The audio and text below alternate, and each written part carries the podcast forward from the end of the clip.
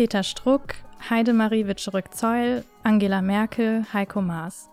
Die Liste deutscher PolitikerInnen, die den Bundeswehreinsatz in Afghanistan auch mit dem Kampf für Frauenrechte begründet haben, ist lang.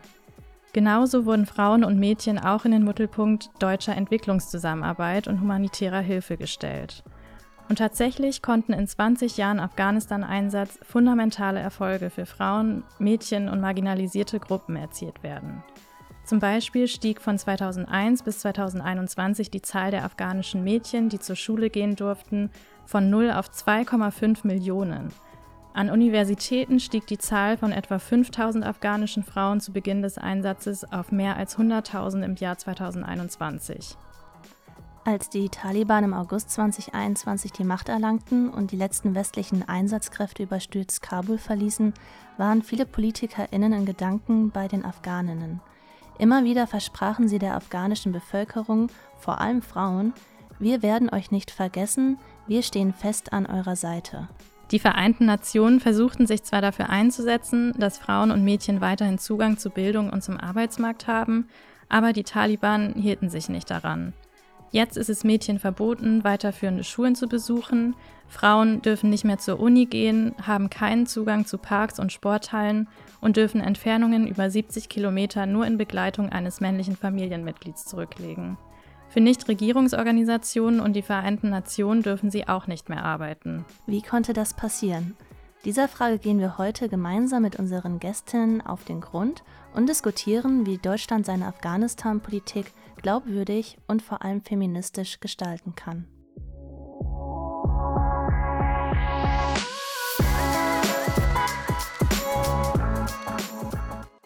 Herzlich willkommen zur ersten Folge von Feminist Affairs, sozialdemokratische Außenpolitik feministisch. Wir sind Lisa und Jasmina vom SPD-Netzwerk Feministische Außenpolitik und haben für diese Folge mit zwei tollen Gästinnen zum Thema Afghanistan gesprochen.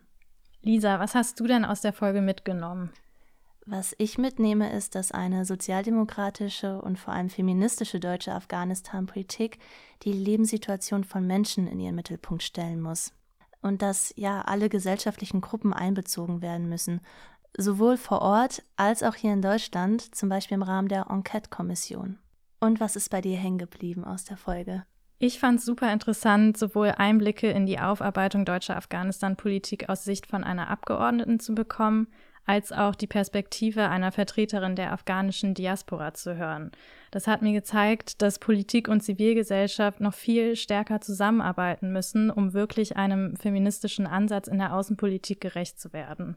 Ihr könnt euch jetzt auf jeden Fall auf eine spannende Folge freuen. Viel Spaß beim Zuhören. Unsere erste Gästin ist Deria Türk-Nachbauer.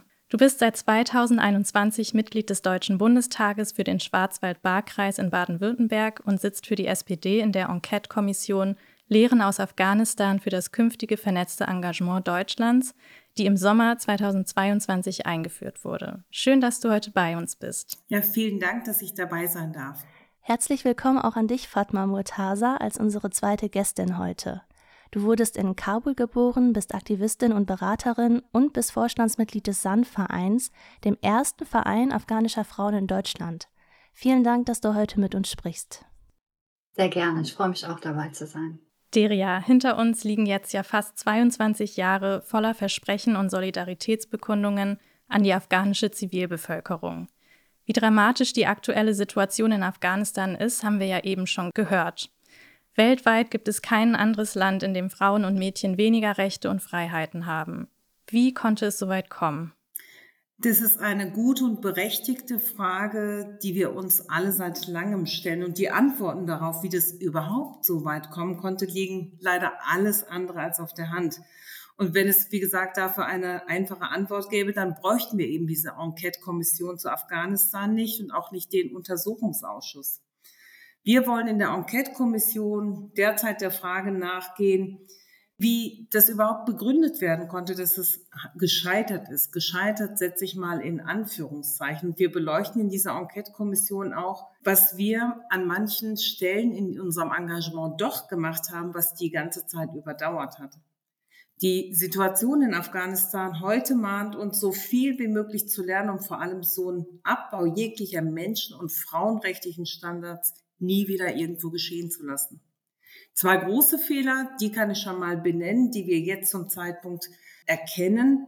Wir haben im entscheidenden Moment für Friedensgespräche geglaubt, die Taliban ließen sich militärisch restlos besiegen und wir haben es nicht geschafft, einen Staatsaufbau in Afghanistan zu begleiten, an dessen Ende ein Staat heute hätte stehen können, der den Taliban trotzen könnte. Und die Einsicht dieser Fehler gibt uns jetzt nur einige kleine wenige Puzzlestücke eines ganz komplexen Bildes. Das Bild ist wirklich mehr als komplex, aber darauf kommen wir sicherlich noch zu sprechen. Ja, genau. Du hast ja eben schon die Enquete-Kommission für Afghanistan erwähnt. Vielleicht kannst du unseren HörerInnen erstmal kurz erklären, was eigentlich eine Enquete-Kommission ist und dann vielleicht uns auch noch verraten, welche Erwartungen du an diese Kommission hast. Ja, das mache ich sehr gerne. Der Bundestag hat eine Enquete-Kommission eingerichtet. Eine Enquete-Kommission setzt sich zusammen aus Sachverständigen und ParlamentarierInnen. Und in dieser Zeit werden diese Erkenntnisse der Untersuchung der letzten 20 Jahre wissenschaftlich aufgearbeitet. Und wir haben Anhörungen mit Expertinnen und Experten zu verschiedenen Sachverhalten. In der Enquete-Kommission haben wir Projektgruppen gebildet. Das sind Gruppen, die bestehen aus auch wieder MDBs und äh, Expertinnen, die sich dann mit einer ganz speziellen Thematik auseinandersetzen. Bei mir waren es die Frauenrechte und die Minderheitenrechte, die ich sehr intensiv bearbeitet habe. Zum Ende des ersten Abschnitts, die Vorkommnisse in Afghanistan eben zu untersuchen, steht ein Zwischenbericht an, der wird Ende des Jahres veröffentlicht. Und im zweiten Abschnitt der Enquete-Kommission werden wir sehen, was wir mit diesen Erkenntnissen an Lehren für die künftigen Einsätze herausziehen können ist ein sehr intensives Arbeiten, aber eben nicht nur ein politisches Arbeiten, sondern ein wissenschaftliches Arbeiten. Das unterscheidet uns sehr von dem Untersuchungsausschuss. Und die Erkenntnisse, die ich mir da erhoffe, ist tatsächlich zu sehen, was lief gut, was lief schlecht, was hätten wir als Deutsche deutlich besser und anders machen können. Und vor allem ganz wichtig ist, wie lassen sich Fehler in Zukunft vermeiden. Fatma, wie beurteilst du die Einsetzung der Enquete-Kommission und auch die Zusammensetzung des Sachverständigenrates? Ähm, vielleicht auch im Hinblick darauf, wie hier die Sichtweise und auch die Expertise von VertreterInnen der afghanischen Zivilgesellschaft und afghanische MenschenrechtsaktivistInnen berücksichtigt wird. Ja, ich finde es ähm, natürlich auch schön und äh, vielen Dank auch an die Frau Töb-Nachbauer, dass sie das auch so gut nochmal erklärt hat. Wenn wir uns die Zusammensetzung der Kommission anschauen, was ich mir auch detailliert angeschaut habe, es handelt sich zuallererst um Außenstehende, um unbeteiligte Beobachter des Afghanistan-Konflikts. Und diese Sachverständigen blicken als Außenstehende auf Dinge, und ich hätte es halt vorgezogen, wenn man beschlossen hätte, die Geschehnisse in Afghanistan auch aus einem unabhängigen afghanischen Blick zu untersuchen. Denn das Scheitern in Afghanistan zu untersuchen in einer Kommission, der keine afghanischen Experten angehört, die also über Afghanistan sprechen, ohne die Menschen aus dem Land zu Wort kommen zu lassen, also finde ich sehr fraglich. Ähm, auch wenn man sich jetzt die anhört, sie sind aber trotzdem nicht Teil der Kommission, es sind nicht die Entscheider oder die, die äh, quasi da sitzen, weil viele argumentieren, dass man sich dann Experten auch holt und äh, sich das anschaut, aber es ist trotzdem nicht dasselbe. Das war jetzt ein kurzer Exkurs zur Enquete-Kommission. Lass uns aber nochmal zu unserer Anfangsfrage über den aktuellen Stand in Afghanistan und wie es dazu kommen konnte zurückkommen. Deria hatte eben schon erwähnt, dass die Antwort auf diese Frage einem sehr komplexen Bild gleicht, für das wir die einzelnen Puzzlestücke noch zusammensetzen müssen. Fatma, wie siehst du das? Wieso stehen wir heute an diesem Punkt?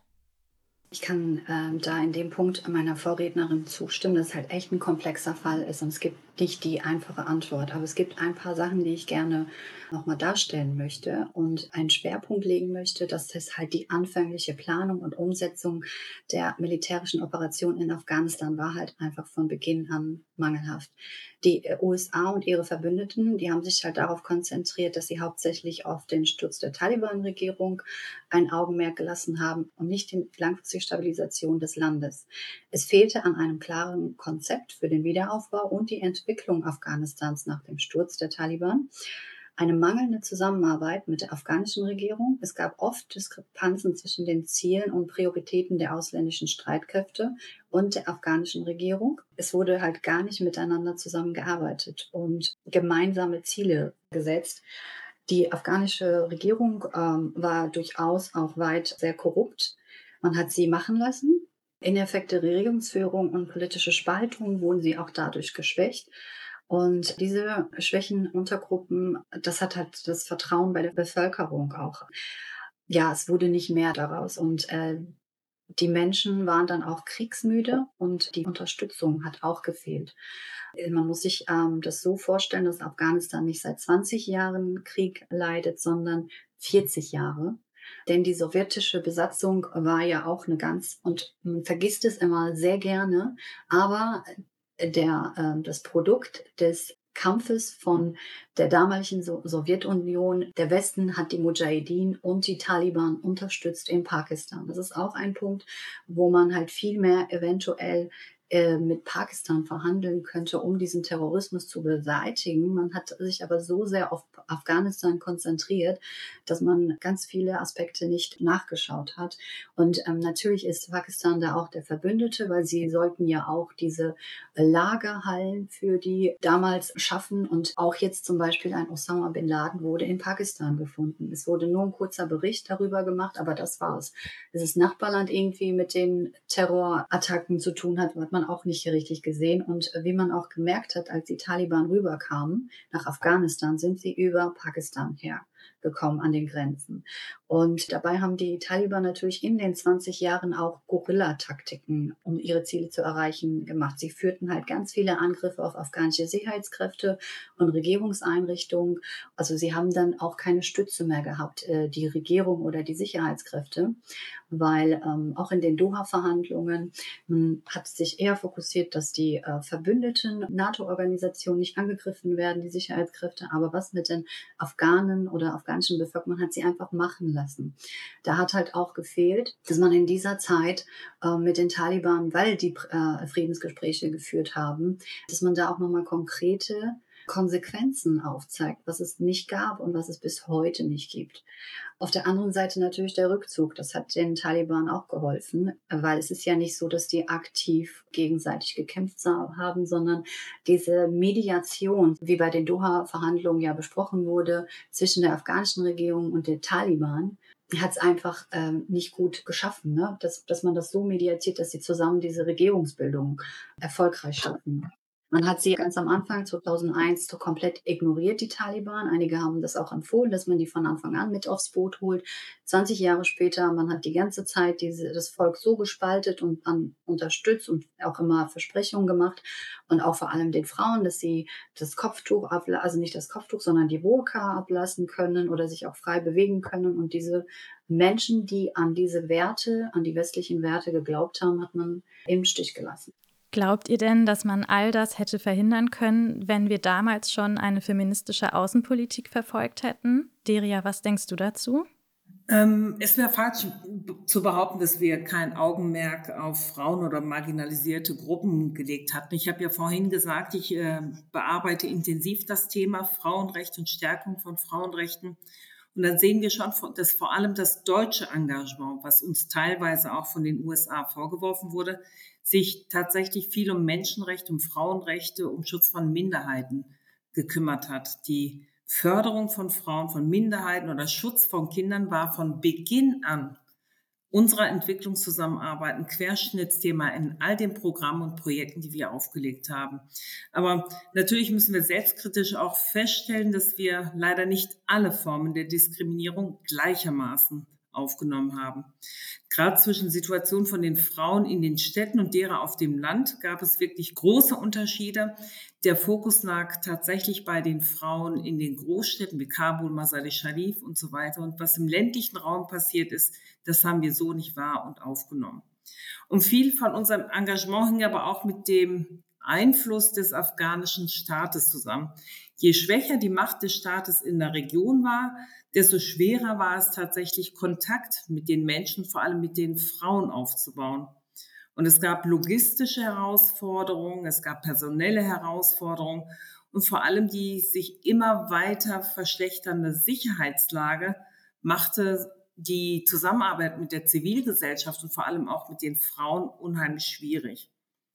Die Frauen aus der urbanen Elite konnten wirklich von unserem Engagement profitieren. Gesamtgesellschaftlich hat sich die soziale Stellung von Frauen aber leider gar nicht oder nur wenig verändert. Wir haben mit vielen Menschen gesprochen, die vor Ort unterwegs waren. Frau Saida, Sie haben recht, in der Kommission sitzt nur eine afghanischstämmige Bundestagsabgeordnete, meine liebe Kollegin Frau Gambier. Aber wir haben wirklich in jeder einzelnen Sitzung afghanische Stimmen, vor allem afghanische Frauen zu Wort kommen lassen.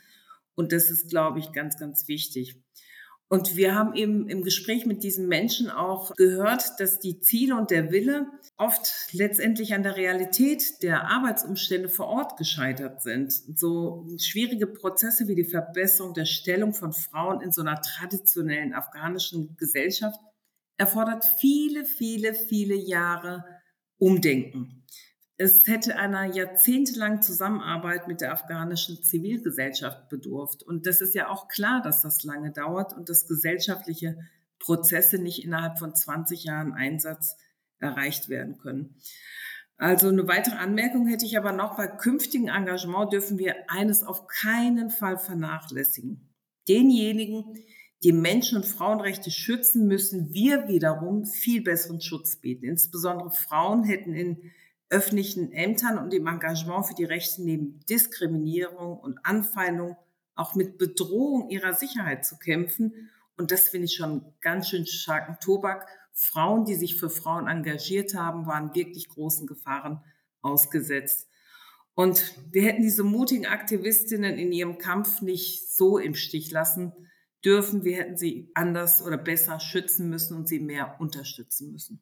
Wir haben ja schon in der Einführung darüber gesprochen, wie die Situation von marginalisierten Gruppen, Frauen und Mädchen in den letzten 20 Jahren sich verändert hat, aber auch gerade wie sich ihre Situation seit den zahlreichen Taliban-Dekreten verändert hat.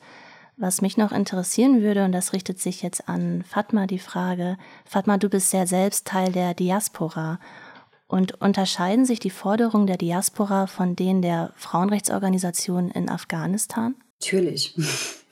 Also es gibt halt einfach nicht die afghanische Perspektive oder auch in der Diaspora nicht. Ne? Und sowohl aber auch in Afghanistan. Ähm, das Stadt- und Landverhältnis war immer schon sehr unterschiedlich. Also nicht nur in den 20 Jahren, sondern seit jeher.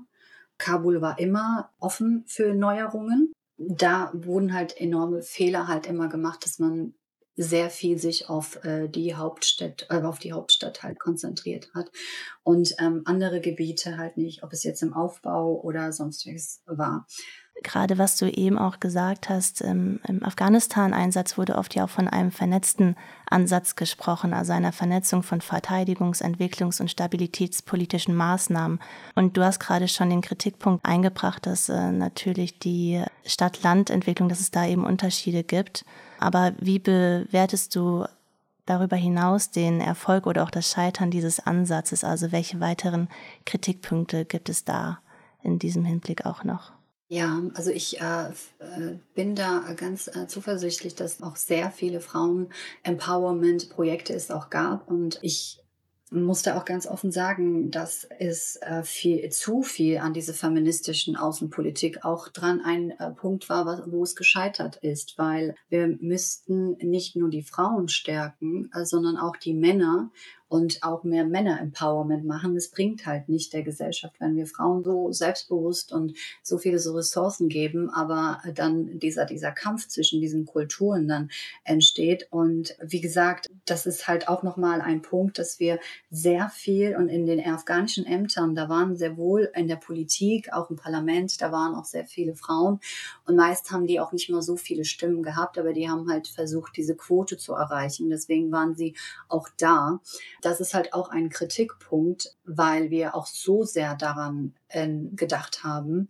Und äh, vielleicht wirkt das jetzt auch ein bisschen merkwürdig, weil ich bin ja auch äh, Aktivistin, aber für mich ist es halt wichtig, dass wir halt, dass wir in den 20 Jahren Strukturen geschaffen hätten, äh, wo wir nicht die Bevölkerung und Mann und Frau gegenseitig hetzen oder irgendwie ungerechtig, sondern dass man da eine gute Struktur oder das Verständnis von Afghanistan auch mehr äh, reinbringen könnte. Es bringt nämlich nicht nur äh, darauf, dass man Augenmerk, es gibt auch Männer, denen es nicht gut ging.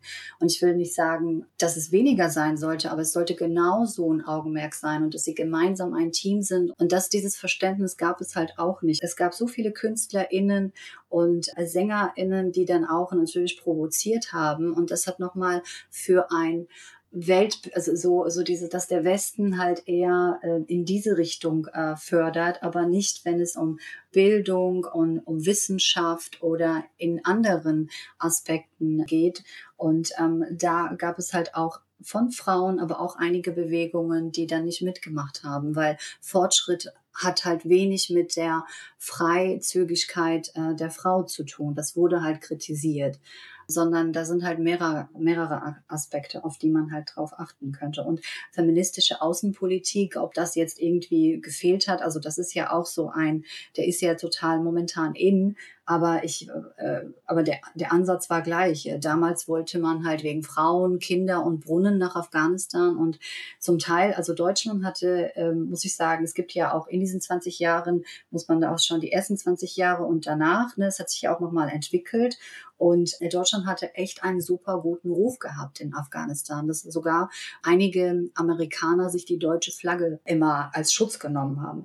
Nach dem Angriff auf äh, Zivilisten von Oberst Klein hat sich die Lage natürlich verändert. Ne? Vorher war Deutschland auch mehr äh, humanitär einsetzbar und hat auch gute Leistung. Also wenn man auch über Kritikpunkte des Einsatzes spricht, sollte man auch über die positiven Aspekte äh, sprechen. Und äh, da haben die auch gute Sachen gemacht, aber was halt äh, dieser militärische Teil, das ähm, war halt leider nicht so gut. Man hat ihn dann befördert, ne?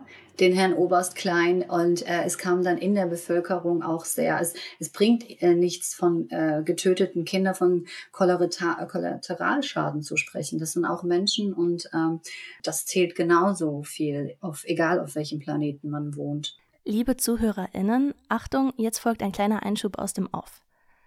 Fatma spielt hier mit der Erwähnung von Oberst Klein auf den Luftangriff auf zwei Tanklaster bei Kunduz in Afghanistan vom 4. September 2009 an. Die Bombardierung wurde vom damaligen militärischen Leiter in der Provinz, Oberst der Bundeswehr Georg Klein, befohlen.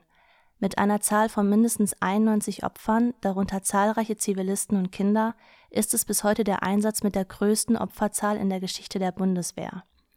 Die Entscheidung und Aufarbeitung des Angriffes sind in Deutschland als Kundus-Affäre bekannt, der sich später auch ein parlamentarischer Untersuchungsausschuss widmete. Oberst Georg Klein argumentierte stets, bei Befehlsgabe in der Überzeugung gehandelt zu haben, dass sich im Einsatzgebiet ausschließlich bewaffnete Mitglieder der Taliban aufgehalten hatten. Eine strafrechtliche Ermittlung durch die Bundesanwaltschaft wurde nach wenigen Wochen eingestellt und auch das Bundesverfassungsgericht bestätigte später, dass die Einstellung rechtmäßig erfolgte 2013 wurde Oberst Klein zum Brigadegeneral befördert. Wir wollen hier keine juristische Einordnung vornehmen, aber die Kundus-Affäre steht für uns beispielhaft für vieles, was im Afghanistan-Einsatz falsch gelaufen ist.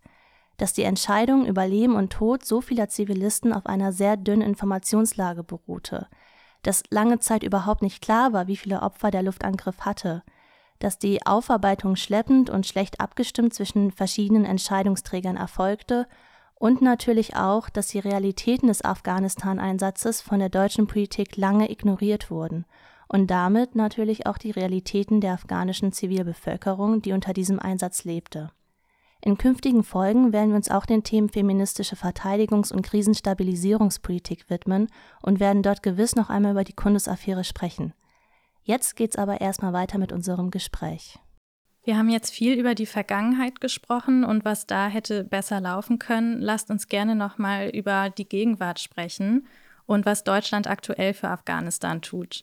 In den letzten Monaten hat die Bundesregierung gemeinsam mit zivilgesellschaftlichen Organisationen daran gearbeitet, ein humanitäres Bundesaufnahmeprogramm aufzubauen, um weiterhin besonders gefährdeten Afghaninnen und ihren Familien eine Aufnahme in Deutschland zu ermöglichen. Allerdings ist bisher noch keine einzige Person über dieses Programm nach Deutschland gekommen und die Bundesregierung hat die Visavergabe auch aktuell aus Sicherheitsgründen vorübergehend ausgesetzt. Also hier zeigt sich auch, dass feministische Außenpolitik und die Solidarität mit Opfern der Taliban in der Praxis auch nicht immer so einfach zu vereinbaren ist mit innenpolitischen Angelegenheiten, wie zum Beispiel Bürokratie und Sicherheit. Deria, was glaubst du denn, wie es jetzt mit dem Bundesaufnahmeprogramm weitergeht und vor allem wann es da realistisch weitergehen kann? Also dieses Bundesaufnahmeprogramm, dafür setze ich mich vehement ein, muss weitergehen und vor allem muss es tatsächlich mit Leben gefüllt werden. Ihr wisst, dieses Bundesaufnahmeprogramm hat im Oktober 22 begonnen. Man hat Auswahlverfahren initiiert und das nächste befindet sich auch in Vorbereitung. Und das Ziel des Bundesaufnahmeprogramms Afghanistan sind nicht die direkte Ortskräfte, das wisst ihr auch, sondern tatsächlich afghanische Staatsangehörige, die sich durch ihren besonderen Einsatz für Frauenrechte, für Menschenrechte oder für ihre Tätigkeit in Bereichen Justiz, Politik, Medien und so weiter besonders exponiert haben und deshalb individuell gefährdet sind. Hinzu kommen natürlich Personen, die aufgrund ihres Geschlechts oder der sexuellen Orientierung oder ihrer Identität, Religion einer besonderen Gefahr ausgesetzt sind. Und momentan ist dieses Aufnahmeprogramm, du sagtest es, aus äh, Sicherheitsgründen erstmal ausgesetzt. Und tatsächlich sind wir da mit einer innenpolitischen ähm, Problematik verhaftet, denn wenn ich sehe oder wenn ich höre, dass das Bundesland Bayern sich weigert, überhaupt nur jemanden aufzunehmen, dann stellen sich mir tatsächlich Fragen. Wir haben uns in der Bundesregierung darauf geeinigt, dass dieses Aufnahmeprogramm kommen soll, vor allem kommen muss. Diese Menschen brauchen unseren Schutz. Und da sind alle Bundesländer gefragt. Bei so einem Aufnahmeprogramm sind alle Bundesländer gefragt, Menschen aufzunehmen. Allerdings reicht da diese Aufnahmezusage nicht, ist auch schon angesprochen worden. Wir haben ein Nadelöhr in den Visavergabestellen. In Afghanistan gibt es keine deutsche Botschaft, gibt es keine Ansprechpartnerinnen. Das heißt, all diese Menschen müssen nach Pakistan, müssen in den Iran und auch dort ist die Lage schwierig. Es scheitert auch an ganz praktischen und praktikablen Dingen. Wir haben nicht genug Leute im Ausland, die diese Visa überprüfen können. Wir haben nicht genug Ansprechpartnerinnen in der Region, die sich um die Problematik kümmern können. Ich hoffe, wir werden das ganz bald lösen. Fatma, was sagst du zur Aussetzung des Ausreiseverfahrens des Bundesaufnahmeprogramms? Ja, also ähm, ich bin da sehr enttäuscht, wieder mal sauer, wütend über die Mitgliedsorganisation äh, beziehungsweise über die Organisation SAN sind ja auch in dem sind auch mitgliedsberechtigt. Ähm, also wir dürfen da auch an dem Programm teilnehmen. Und ähm, ich habe ja auch selber für einen afghanischen feministischen Frauenkanal gearbeitet und ähm, einige Mitarbeiterinnen habe ich in diesem Aufnahmeprogramm aufgenommen und diese Frauen verstecken sich immer noch und warten darauf, eine Antwort zu bekommen. Und ich weiß nicht, was ich diesen Frauen sagen soll. Wir sind mit unserem Namen quasi, also mit unserem Netzwerk, was wir ähm, da auch pflegen ähm, in Afghanistan, äh, rausgegangen und ich habe keine Antwort auf die Fragen. Und ich würde mich nicht wundern, dass wie bei den Ortskräften, dass da einige Leute in diesen Listen, die eingetragen worden sind, leider umgekommen sind, wird es halt wieder in, weil man hat, was ja auch passiert ist, es ist ja ganz weit in den Medien und äh, die haben sich so gefreut und man schürt Hoffnung. Und es sind diese Menschen, die gerade nichts Besseres gerade zu tun hätten, als ich noch, also man macht denen einfach unnötig Hoffnung mit solchen Sachen. Und ähm, also ich kann ja auch sagen, wie es den Frauen momentan berichtet. Meine Mama war ja vor zwei Monaten auch in Afghanistan und es ist einfach ein Unmut. Es ist irgendwie eine, eine Ruhe, aber auch sehr gefährlich. Man weiß nicht, was äh, jederzeit passieren kann. Und solche Frauen in diesem Zustand von Unmut ist, wo irgendwie das Gefühl auch ist, irgendwie ist das die Ruhe vor dem Sturm, äh, der nächste Bürgerkrieg oder irgendwie das und das und jeder versucht irgendwie rauszukommen. Dann hört man von diesem Programm, dann hat man so viele Zertifikate, also diese Frauen, die sich dann noch von Mitgliedsorganisationen, die haben so viele Zertifikate, die haben so viele Ausbildungen gemacht. Und ich frage mich, wenn man denen nicht hilft, für was ist diese feministische Außenpolitik, äh, für die so gewirbt wird und wofür dann dieser ganze dieses ganze für einstehen und schön reden, wenn wir nicht in Tun und Machen kommen. Ähm, es wird ja, es wurde ja immer so oft gesagt, dass wir den Frauen gerne helfen wollen. Ich sehe davon nichts. Ja, du hast es ja gerade schon angesprochen, dass wir ins Machen kommen müssen. Habt ihr denn zum Schluss noch einen Tipp für uns, was wir denn und alle, die uns zuhören, konkret tun können, um Solidarität gegenüber Frauen und marginalisierten Gruppen in Afghanistan zu zeigen? Also gibt es zum Beispiel bestimmte Initiativen, die wir unterstützen können und was können wir machen, um Afghaninnen auch eine Plattform in Deutschland zu bieten? Vielleicht erstmal an dich, Deria. Ja, also erst einmal möchte ich sagen, dass unser Einsatz für Frauen- und Mädchenrechte nicht umsonst war. Wenn wir hier eine sehr starke Frau Fatma Saida haben, dann ist das Gott sei Dank mit ein Ergebnis unseres Einsatzes vor Ort, dass sich ganz wunderbare Frauen dort organisiert haben, eine starke Stimme haben. Und das ist auch unser Job. So verstehe ich unseren Job, all diesen Frauen eine Bühne zu geben. Es gibt nach wie vor wunderbare, starke Frauen in Afghanistan, die protestieren gehen, die in einigen Provinzen noch arbeiten können und versuchen, sich zu vernetzen. Und diesen Frauen müssen wir eine Stimme geben und zeigen, dass wir sie nicht vergessen haben. Wir müssen uns hier vor Ort besser vernetzen. Wir müssen den Infofluss besser hier in äh, Deutschland bewältigen und ähm, die Vernetzung vorantreiben und vor allem die Diaspora Afghaninnen auch stützen und mit ins Boot holen, denn die können uns am besten sagen, was jetzt zu tun ist. Ja, es gibt eine ganze Menge, was wir zu tun könnten, aber jetzt bin ich mal gespannt, was Frau Saida uns noch mitgibt. Dankeschön. Ja, äh, äh, es ist natürlich sehr, sehr wichtig, dass wir die ähm, Organisationen in Afghanistan stärken, weil die arbeiten on the ground und äh, sehen die ganzen Problematiken. Ähm, es gab ja über die 20 Jahre ein Amt für Frauen, äh, wo man halt auch wirklich ähm, all diese Gender-Fragen kommuniziert. Das wo haben die Taliban ja komplett abgeschafft. Das heißt, wenn irgendeine Frau irgendwelche Probleme hat, sie ist ja gar nicht berechtigt. Also der Mann muss ja alles für sie dann quasi machen. Und äh, diese Organisationen, ähm, sei es jetzt finanziell oder auch anderweitig, unterstützen ja genau diese Frauen. Ähm, auf der anderen Seite ist es auch wichtig, dass natürlich, wie meine Vorrednerin gesagt hat, dass man Afghaninnen in äh, Afghanistan mehr Bühne gibt, die Diaspora-Afghanen auch. Wir haben äh, von SAN auch die, ähm, den Verband Afghanische Organisationen, sind Mitgründer wie elf weitere Organisationen. Da bin ich auch im Vorstand.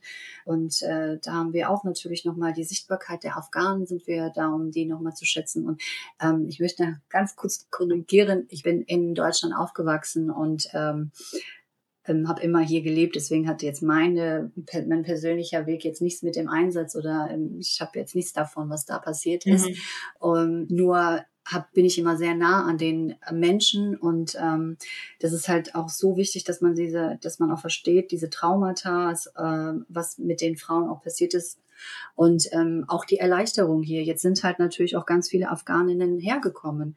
Die sitzen in Unterkünften. Mit denen halt auch mehr sich zu vernetzen, den Strukturen zu geben, äh, mit Organisationen, die hier arbeiten, auch ähm, die machen das jetzt Zehnten ehrenamtlich, dass man denen unterstützt, äh, mehr Programme zu machen. Bei mir haben sich so viele Leute pri privat äh, gemeldet, dass, ob sie nicht was machen, weil sie werden depressiv in den Unterkünften. Das sind Frauen, die studiert haben, trotz Terroranschläge in Afghanistan, trotzdem sich für äh, ihren beruflichen Werdegang entschlossen haben und sitzen hier. Und das sind Ressourcen, auf die wir zugreifen können, weil das, also Deutschland benötigt das ja auch, Fachkräfte oder sonst was. Und äh, die nicht abzuholen, weil das hat man zum Beispiel bei der Generation von meinen Eltern gemacht. Ne? Die sind als Journalist, als Ärzte rübergekommen und man hat den die Anerkennung so schwer gemacht, dass mein Vater als Journalist zum Beispiel in der Fabrik gearbeitet hat erstmal, um überhaupt Geld zu bekommen, weil er nicht vom Amt leben wollte von dem Geld.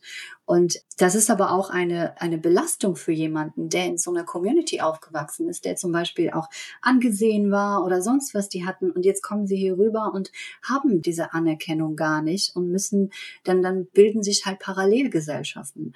Wir würden langfristig für Deutschland auch ähm, wenn wir diesen Aspekt, dass wir diese Menschen, die neu hergekommen sind, denen nicht wirklich eine Willkommenskultur schaffen, den nicht wirklich mit abholen, würden wir langfristig auch ähm, äh, bei den Problemen, die wir im Land auch haben, und das sage ich auch als Deutsche, würden wir einen Fehler machen. Ja, vielen Dank für dieses äh, schöne Schlusswort ja schon fast, denn mit einem Blick auf die Uhr müssen wir so langsam zum Ende kommen. Bleibt noch unsere Abschlussfrage, die wir allen Gästinnen in unserem Podcast stellen werden. Habt ihr uns eine Buchempfehlung mitgebracht? Vielleicht Fatma zuerst. Ich habe euch allen eine Buchempfehlung mitgebracht. Ähm, das ist von der ähm, Autorin Mariam Küssel Husseini, Gott im Reiskorn. Deria, hast du uns auch noch was mitgebracht? Ja, ich habe euch auch was mitgebracht. No Good Man Among the Living von Anand Gopal.